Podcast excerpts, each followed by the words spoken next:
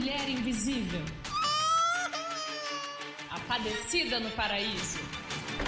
A supercarga mental. A capitã tripla jornada. Pela combinação dos seus deveres, eu sou a mãe brasileira. Vai, mãe brasileira! O poder é de vocês! Olá, mãe brasileira, mãe exausta, mãe cansada. Aqui é a Mari Rios, uma mãe pediatra, também mãe brasileira, também exausta, também cansada e que chegou para contar mais uma história para vocês. E eu tenho percebido um fenômeno na minha caixinha de e-mail que é sempre assim. A pessoa já manda é, pensando em qual quadro eu vou poder encaixar. Só que muitas vezes a pessoa fica com uma dúvida que é basicamente a dúvida que eu fico. E às vezes eu acho que a história se encaixa em dois ao mesmo tempo. E esse fenômeno que eu tô percebendo é que as histórias fênix estão muito relacionadas às histórias bola murcha. Por que será, mãe brasileira? Por que será, mãe brasileira? Porque as mães brasileiras desse país têm que se tornar heroína, fênix, têm que ressurgir da cinza por causa dos bosta que tem por aí, né? Então, a gente tem que acabar virando guerreira, né? A gente tem que acabar virando a Xena, quando na verdade a gente gostaria de estar tá lá na beira da praia, né, tomando uma aguinha de coco, tranquilinha, mas não. Né? A gente tem que ficar vestindo a capa de super-heroína para vencer esses bosta que aparecem por aí. Então, essa história poderia estar no Bola Murcha? Obviamente poderia. Só que essa pessoa deu uma volta por cima muito importante. Então, eu acho que vai ser legal colocar ela na Fênix, porque fala de um relacionamento abusivo. Então, já tem aqui alerta de gatilho, tem violência psicológica, tem violência física. Então, já tá aqui. Se você não, não tá se sentindo bem, né? Dá um pause aí, deixa para voltar em outro momento. E ó, vou chamar a atenção de vocês de novo, hein? Escuta Tia Mari aqui, escuta mamãe, né? Dá um, uma moralzinha pra mãe brasileira. Vai aí colocar para me seguir, manda para alguém que você gosta, de verdade, não fique só escutando o que eu tô falando, não. Pense em alguém aí agora, manda e fala: ah, olha que legal esse podcast. Ajuda a mãe a crescer, gente. A mãe brasileira precisa, né? Então bota, bota aí umas, umas estrelinhas para mim. É, comenta quando eu deixar a caixinha, porque isso ajuda bastante, tá? E eu tava morrendo de saudade de gravar história, porque às vezes eu fico alguns dias sem gravar gravo várias no mesmo dia, várias numa mesma semana e fico um tempo sem gravar. Então, eu já tava um tempo sem gravar porque o negócio aqui tava feio, sabe, senhora? Não sei como é que tá por aí, mas é voltar à escola é, e né? volta menino doente. Então, Bento teve escarlatina esses dias, ele ficou bem malzinho uma semana, depois eu adoeci, enfim, né? A mãe brasileira, ela não, não tem descanso, não, ela não tem folga. Então, eu brinquei com o Bento que quando ele era pequenininho, eu fazia os mesversários. Agora, depois que tá grande e entrou pra escola, eu vou voltar a fazer os mesversários comemorando as doenças. Cada mês, uma doença diferente. Quando não é duas, três no mesmo mês, né? E aí a gente pode colocar umas plaquinhas do tipo assim: estamos a 30 dias com tosse, né? estamos a 60 dias sem restabelecer totalmente a saúde. É uma beleza essa fase, né? É muito bom, muito legal. A noite da mãe brasileira fica ótima, porque o menino só tosse, tosse, tosse, cofe, cofe, cofe, cofe, cofe a noite inteira. E a gente não dorme, e eles até dormem bem. E no dia seguinte eles têm energia mil por cento, né? E a gente tá lá acabadinha. Aí eu só lembro daquela propaganda da TIM. TIM pode me patrocinar, eu não acho ruim não que é aquela bateria que dura, que dura, que dura demais. Bateria que dura, dura, que dura demais. Bateria que dura, dura, que dura demais. Venta que é assim, parece que a bateria dele é, sinceramente, Samsung, iPhone, estudem as crianças, né? Porque aí vocês vão conseguir sim fazer com que a bateria dure um pouquinho mais pra gente, tá? Fica aqui a minha dica do fundo do coração. Então vamos começar nosso episódio Fênix? Então vem comigo. A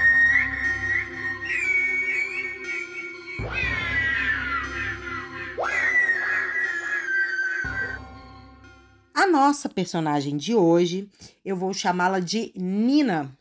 Nina já tá hoje com mais de 40 anos, é minha seguidora lá no Instagram. Tem dois filhos, um que já é adolescente e um que é um pouco mais novo, mais ou menos da idade do Benta, por isso que provavelmente ela tá lá como minha seguidora, né? Deve tá de olho para ver se é normal o menino ser tão agitado, o menino ficar tanto tempo doente, né? Ficar lá olhando para ver se tá mais ou menos igual para não se sentir muito perdida. Mas enfim, a Nina hoje, tá? Só para já deixar avisado, ela tem uma vida totalmente diferente do que ela tinha, então sim, vai dar certo, né? Segura na minha mão aqui e aguenta atravessar essa ponte de. É tipo, o que a Nina passou foi tipo, sabe aquela aquela ponte do rio que cai, aquele programa que tinha lá do Faustão, que faziam de tudo pra pessoa cair da ponte. Então, fizeram isso com a Nina, é. mas segura na minha mão e acredite que ela vai chegar do outro lado, tá? Claro que com seus traumas, né? Com seus hematomas das boladas que levou pelo caminho. Mesmo que a bola seja murcha, né? Ela deixa uns hematomas por aí. Então o cara era bola murcha, mas causou uns problemas bem importantinhos.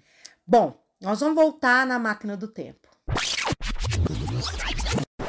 Nós estamos falando de 2005, tá?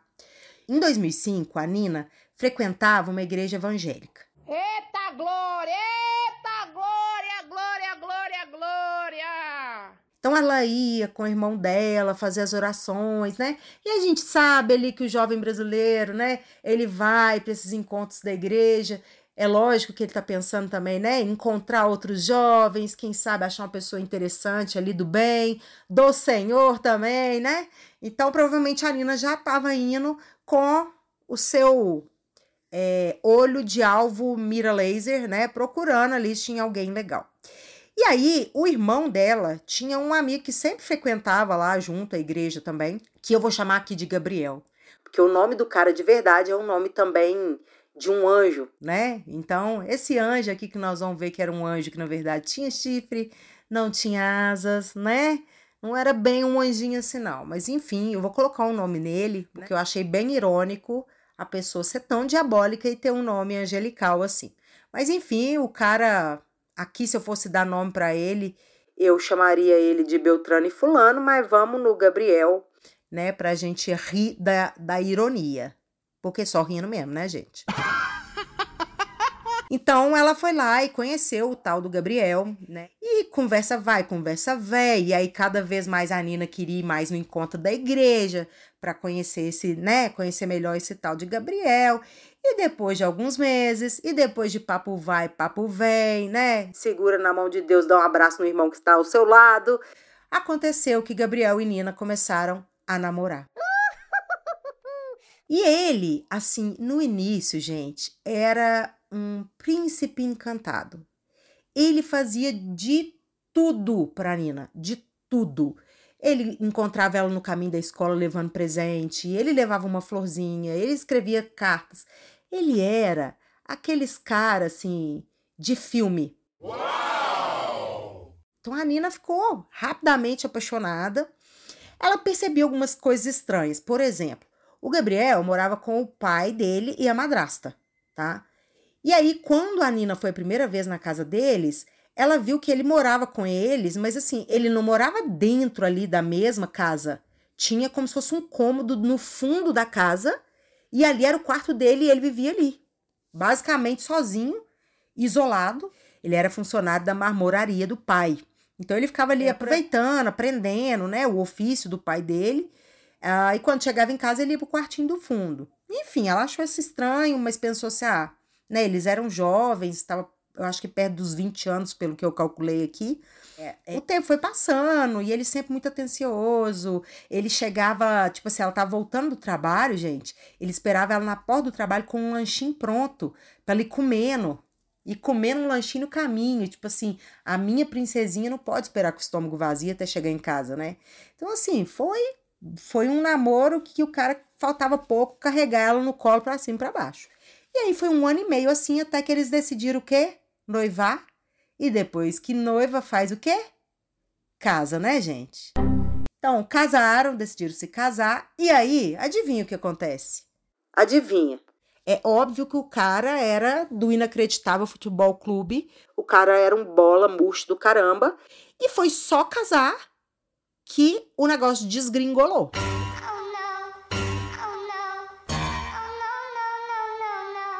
Então, eu falo assim que até casar, né, a sensação que eu tive é que tudo que ele estava fazendo era meio que para conquistar a Nina, para cair na armadilha dele, na cilada dele, né? Então, Nina casou com ele e assim que eles casaram, sem dialogar muito com a Nina nem nada, o que, que ele fez? Ele decidiu que eles iam alugar uma casa em outra cidade. Eles não iam morar ali, sem consentimento da Nina, sem nada. Ele fez essa decisão. Ele foi lá, alugou uma casa num outro lugar, longe da família da Nina, que ela era muito ligada a todo mundo, longe do trabalho dela. Então, ela teria que fazer uma viagenzinha todos os dias para ir para o trabalho, para ver a família. E o pior, a Nina estava fazendo faculdade, né? Já estava quase no final da faculdade de educação física. E ela todo dia também teria que se deslocar de uma cidade para outra para ir para a faculdade. E ela ficou sem entender o porquê daquela mudança, né? Se a família dele era dali, se ele também era dali, se a família dela era dali, para que mudar? Mas assim, ele tinha encantado tanto a Nina, envolvido ela tanto ali naquela história, né? Naquele, naquela, naquele conto de princesa, de, naquele conto de fadas que ela tava ali, que ela falou: bom, é, deve estar tá querendo começar, recomeçar a vida e tal. E aí eles alugaram a casa, ela mudou junto com ele, e aí o que, que ele fez? No fundo da casa que ele alugou, ele montou uma marmoraria. Tem que falar devagar, senão eu erro, uma marmoraria para ele. Então ele tinha aprendido com o pai, ele montou para ele. E aí, o bonitão, então, passava o dia todo trabalhando no fundo de casa e a Nina tinha que se deslocar todo dia para a cidade ao lado para ah, ir para o trabalho, depois de ir para o trabalho, ir para a faculdade, e aí chegar em casa exausta no final do dia, né? E aí no final do dia ela ainda tinha que chegar, ela tinha que lavar, ela tinha que passar, tinha que arrumar a casa, porque o bosta não fazia nada. E como ele trabalhava com madeira, a roupa dele ficava cheia de pó. E aí eles tinham uma máquina, essa máquina estragou, então ela não centrifugava. A Nina botava a máquina para lavar, mas depois ela ainda tinha que torcer, ela tinha que passar uma água, tudo na mão. E ela sempre pedia pro cara arrumar e ele não arrumava não, não tava nem aí. Então, assim, a vida dela virou um inferno. Ela tentou mudar a faculdade de horário. Enfim, as coisas foram só cada vez ficando piores, piores, piores. E olha, uma coisa que a Nina me falou e que a gente, quando tá apaixonado, a gente esquece, né? Ela falou que muita gente falou para ela não casar. Que ele não prestava, que ele não era uma pessoa do bem, que ele não era uma boa pessoa. E ela ignorou, né? Porque a gente, quando tá feliz com alguma coisa, a gente não quer que ninguém atrapalhe, não. A gente acha até ruim. A gente fala, ai, tá com inveja da minha vida, tá com inveja de mim, não quer que eu seja feliz, né? Na grande maioria das vezes, ninguém tá com inveja de nada da gente, não, né? A pessoa só tá querendo alertar mesmo, pelo menos é, ela acha que ela tá alertando. A questão ali geralmente não é inveja.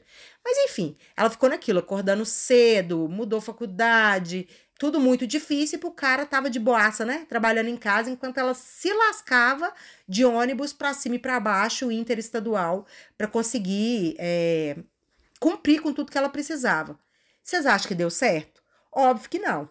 Porque no caso da Nina, antes dela ser mãe, ela já estava exausta, cansada dessa história toda, né? E, e sem muito é, poder de palavra, vamos dizer assim, lugar de fala, para poder falar, ó, está errado, não tô gostando disso aqui, né? Não, ela não sentia esse espaço. E aí, o que, que aconteceu, gente? Ela largou a faculdade de educação física no último período. No último período. Será? Será que foi coincidência, gente? E nada me tira da cabeça que tudo que esse cara fez foi friamente calculado. Ele já sabia que ela não ia dar conta. Ele já sabia que isso ia ser uma forma de isolá-la, sabe? Assim, sem falar você não vai mais para faculdade. É tipo, eu vou dificultar bastante as coisas, daqui a pouco ela não dá conta. E aí, o que, que ela fez? Pediu conta no emprego. Ela não estava dando conta desse negócio de ficar indo pro emprego e depois faculdade, né, né, né? Então ela desistiu de tudo, gente. Ela largou o emprego, ela largou a faculdade e pouco tempo depois, o que, que aconteceu? Aquilo que eu sempre falo, né? Que a gente nunca torce para acontecer com uma pessoa que está num relacionamento abusivo. Ela ficou grávida né? Ficou grávida do primeiro filho. Hoje, obviamente, né? É, é uma, vamos dizer assim, uma benção na vida dela, né? Ama o filho de paixão, mas dentro daquele contexto do relacionamento abusivo, só colocava ela numa situação ainda mais delicada. Gente, o cara foi fazendo da vida da Nina um inferno. Ele começou, além de fazer a Nina indiretamente, que para mim é quase que diretamente, né? Largar a faculdade, largar o emprego, ele começou a não deixar a Nina ver a família. Então, ele não deixava a mãe da Nina visitar. Ele sempre inventava uma desculpa, que eles não iam estar tá lá, que eles iam ter que sair. Se eles estavam chegando em casa e ele via o carro da mãe ou do pai ali para visitar, ele ficava dando voltas na cidade até o pai e a mãe dela desistir e ir embora. Porque ele não queria encontrar eles. Ele não queria receber a visita do pai e da mãe. E ela passava meses sem ver a mãe dela, porque se bosta, né, ficava ali tentando, tentando não, fazendo esse isolamento. E a pessoa, quando tá no relacionamento abusivo, gente, ela vai ficando extremamente frágil. Muitas vezes ela não enxerga, ela acha que é assim com todo mundo, ela vai naturalizando porque ela não quer acreditar que aquele sonho dourado que ela vivia não existe, né? Então ela vai aceitando tudo. E aí, um dia o pai dela sacou que ele estava fazendo de tudo para a família não encontrá-la, e ele foi muito cedo para casa dela, para não dar tempo dele sair, para não dar tempo de dar desculpa, ele não avisou, né, para ver o que estava acontecendo. E aí ele entrou e, e ele percebeu tudo que estava acontecendo ali. Ele viu que tinha brigas e mais brigas, que o que a filha dele estava num relacionamento abusivo, é. né? Que ele não deixava a filha sair de casa. Sabe o que ele fazia, gente? O cara regulava até as roupas da Nina, tá? A Nina tinha que usar roupas compridas e largas, porque ele falava que as pessoas não podiam saber como era o formato, a forma do corpo da Nina. Então a Nina tinha que usar roupas compridas e largas para ninguém ver o corpo dela ou perceber o corpo dela, né? Então o pai dela percebeu que ela estava nesse relacionamento, né? Mas é aquela coisa. A família vai tentando ajudar, mas já é uma adulta, né? Você conversa, você dá conselho, mas ela tem a autonomia dela. Bom, e nesse contexto de briga, briga, briga e filho. Ah, e outra coisa. Ele não deixou, depois que o menino nasceu, ele não deixava a família da Nina conhecer o menino, gente. A mãe da Nina demorou dias e mais dias e mais dias para poder conhecer o neto. Porque esse bola murcha, né, esse capitão do inacreditável futebol clube, esse cara fazia de tudo para a mãe da Nina não ir lá. Ele fechava a porta para simular que não tinha ninguém dentro de casa quando eles chegavam. Ele não deixava a Nina visitar, enfim.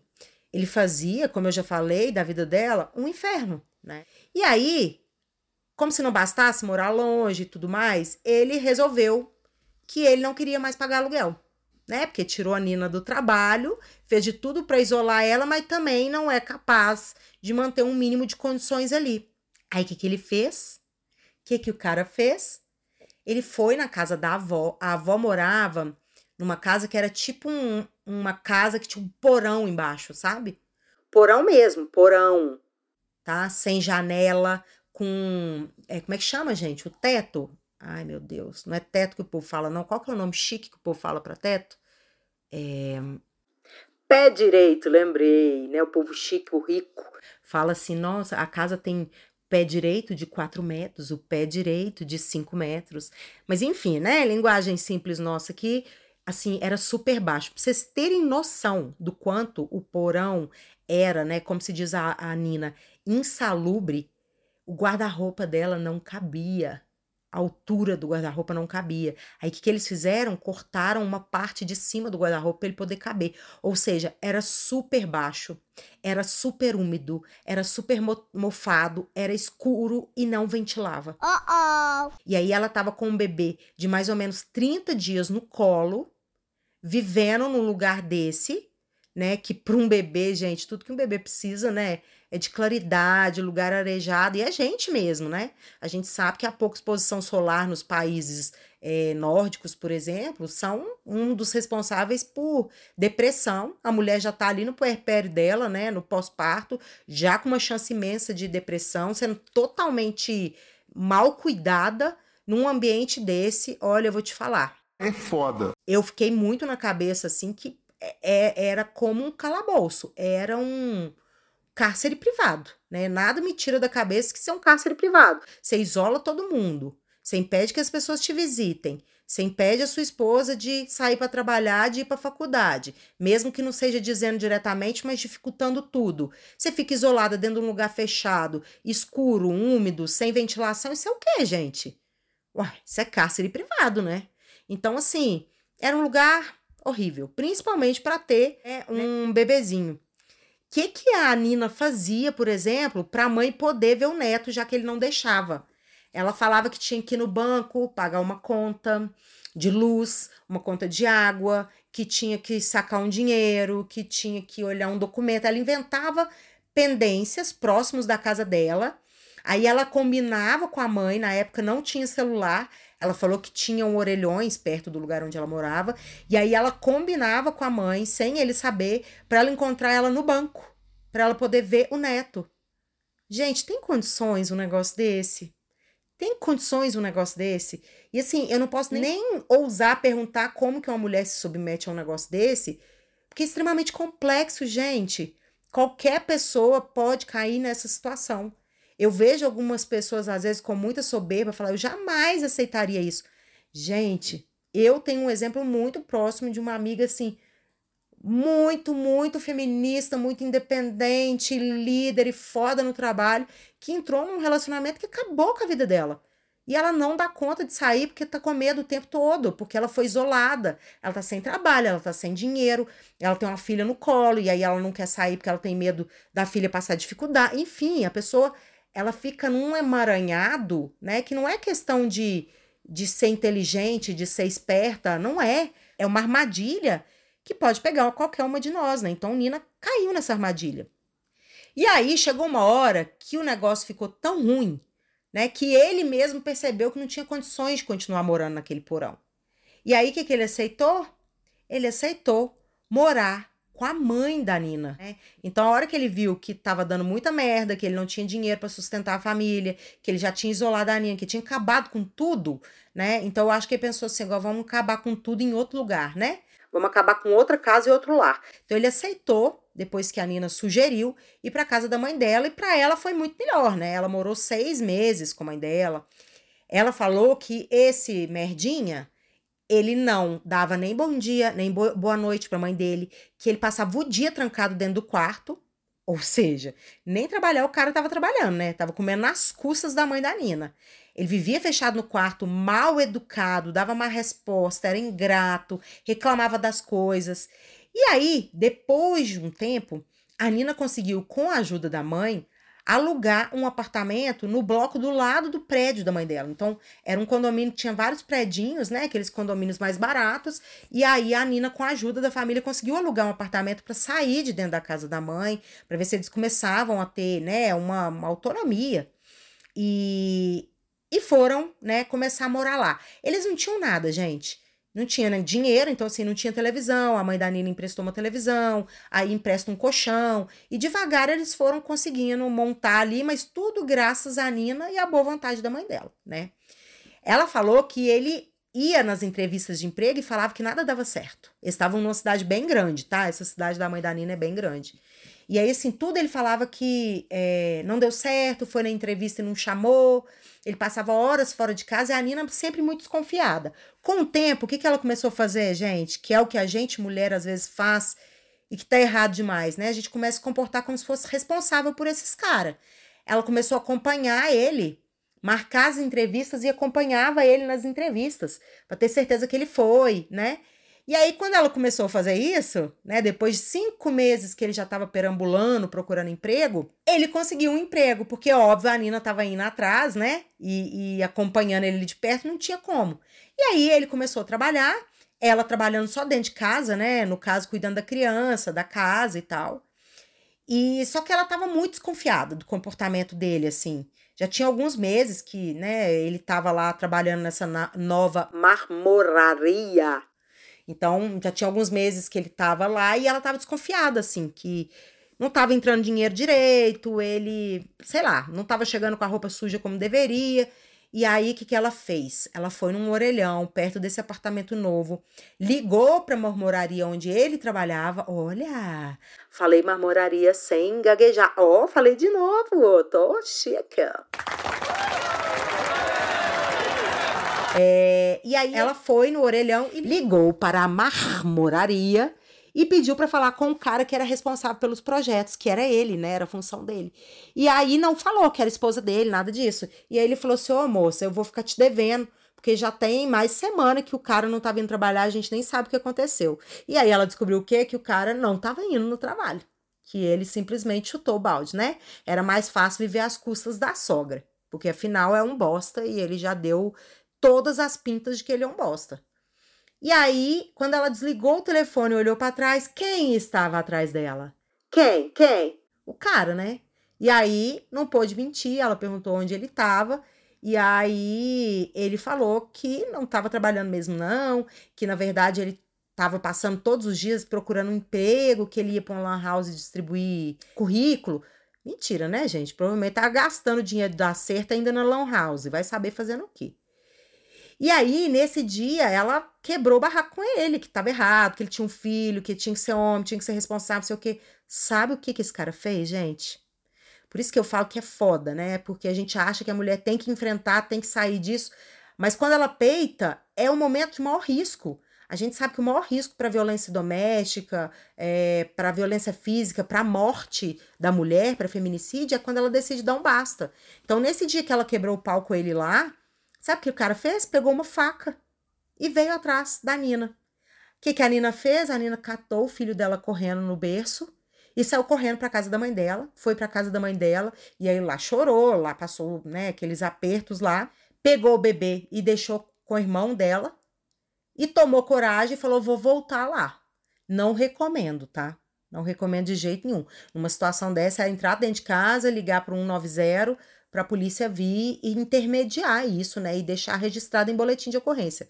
Mas a Nina decidiu que ela ia voltar para pegar coisas do bebê, ela precisava pegar fralda, roupa e tal. E aí ela chegou, falou que o bonitão tava lá sentado como se nada tivesse acontecido, gente. Sentado no sofá, vendo o sofá que a mãe dela tinha emprestado, com a TV que a mãe dela tinha emprestado, né, com o pezinho para cima. Bonitinho. Aí ela foi, entrou, não falou nada, pegou as coisas do bebê, juntou e foi para casa da mãe. Quando ele percebeu que o, o bagulho era sério, né? Quando ele percebeu que a Nina tinha despertado, né? A nossa Fênix estava ressurgindo, ele começou a ir para casa da para a porta do, do prédio, né, da mãe da, da Nina e ficar interfonando. E aí, quando alguém atendia, ele falava: Eu vou me matar, a culpa vai ser sua, se você não voltar, eu vou me matar. Gente, esse jogo é bem típico, né? Uma coisa é a pessoa né, que realmente tem um comportamento ali que mostra que precisa de ajuda. Outra coisa é uma pessoa totalmente abusiva, tóxica, né, que fica ali simulando que vai se matar simplesmente para conseguir te colocar dentro do cabresto dela de novo, né, dentro do controle dela de novo, e era isso que ia acontecer. Ela ficou com medo? Ficou. Mas ela não voltou, pediu ele para devolver o berço, o sofá, e ele foi devolvendo as coisas, mas não saiu do apartamento, ficou lá pagando apartamento, e a Nina falou, gente, que dentro de poucos dias o filho da mãe, vocês me desculpam aqui, mas não tem outro nome, não. O filho da mãe, para não falar outra coisa. E olha que coisa, né? Quando eu falo filho da mãe, parece que eu tô agredindo, né? Ele ter mãe provavelmente foi uma das poucas boas coisas da vida desse cara. Né? Mas olha pra você ver. Agora que eu lembrei que o cara ficava era com a madrasta, mas nem por isso era uma pessoa ruim, né? Esse estereótipo de madrasta ruim já caiu por terra há muito tempo. Mas enfim, me enrolei aqui saí totalmente. Deixa eu lembrar o que eu estava falando, que a mãe aqui é TDAH, não dorme direito, já teve Covid, já esteve grávida. É tudo junto para esquecer tudo. Ah, enfim, lembrei. Ela falou, gente, a Nina me contou que passou poucos dias. Esse bostinha já começou a levar uma mulher para morar dentro desse apartamento que era do lado do prédio da casa da Nina. Ô, gente, vocês têm noção da revolta? Ai, a vontade de esganar, sabe? Se não desse prisão, se não fosse politicamente incorreta, a vontade era devolver uma moeda pior, né? Mas a gente tem que, né, fingir que é chique e elegante, né? E fingir que tá é, vendo tudo com muita maturidade, senhora. Então, o que que ele fez? Começou a levar uma menina pra lá, e aí quando ela falou, falou, cara, tem poucos dias que eu saí de casa, já tava com essa mulher, né? E eu não acho improvável, não. Ele falou que ia buscar currículo, já tava era na casa de outra, né? Provavelmente. Extorquindo a outra também. E aí ele falou que não, que a menina, na verdade, era namorada de um amigo dele, que ela tava sem lugar para morar e que ela ia dividir o, o, o apartamento com ele para ficar mais leve as contas e tal. Aí ela achou estranha essa história, óbvio, Gente, passou pouco tempo, essa menina apareceu grávida, e óbvio, ele era o pai, né? Porque não tinha nada de namorado de amigo, era rolo dele mesmo, né? E aí passou pouco tempo, eles se casaram.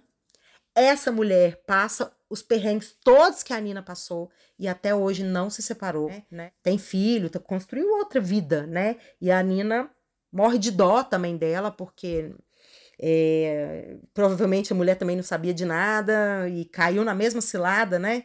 A Nina custou sair da armadilha e ela caiu. E esse cara começou pagando alguns meses de pensão, aquela merrequinha, né? Aquela merrequinha de 200, 300 reais e que eles acham que, sei lá, paga balada, paga festas, massagem no spa, Mal sabe eles que mal dá para comprar a fralda do mês, né? Mas enfim, pagou alguns meses a pensão e óbvio, né? Que a gente sabe, não é surpresa para ninguém que esse bosta é, parou de pagar a pensão, que ele foge da Nina até hoje, como o diabo foge da Cruz. Ela falou que é, eles vão, né, tentar conseguir o endereço dele para fazer intimação para ele pagar a pensão.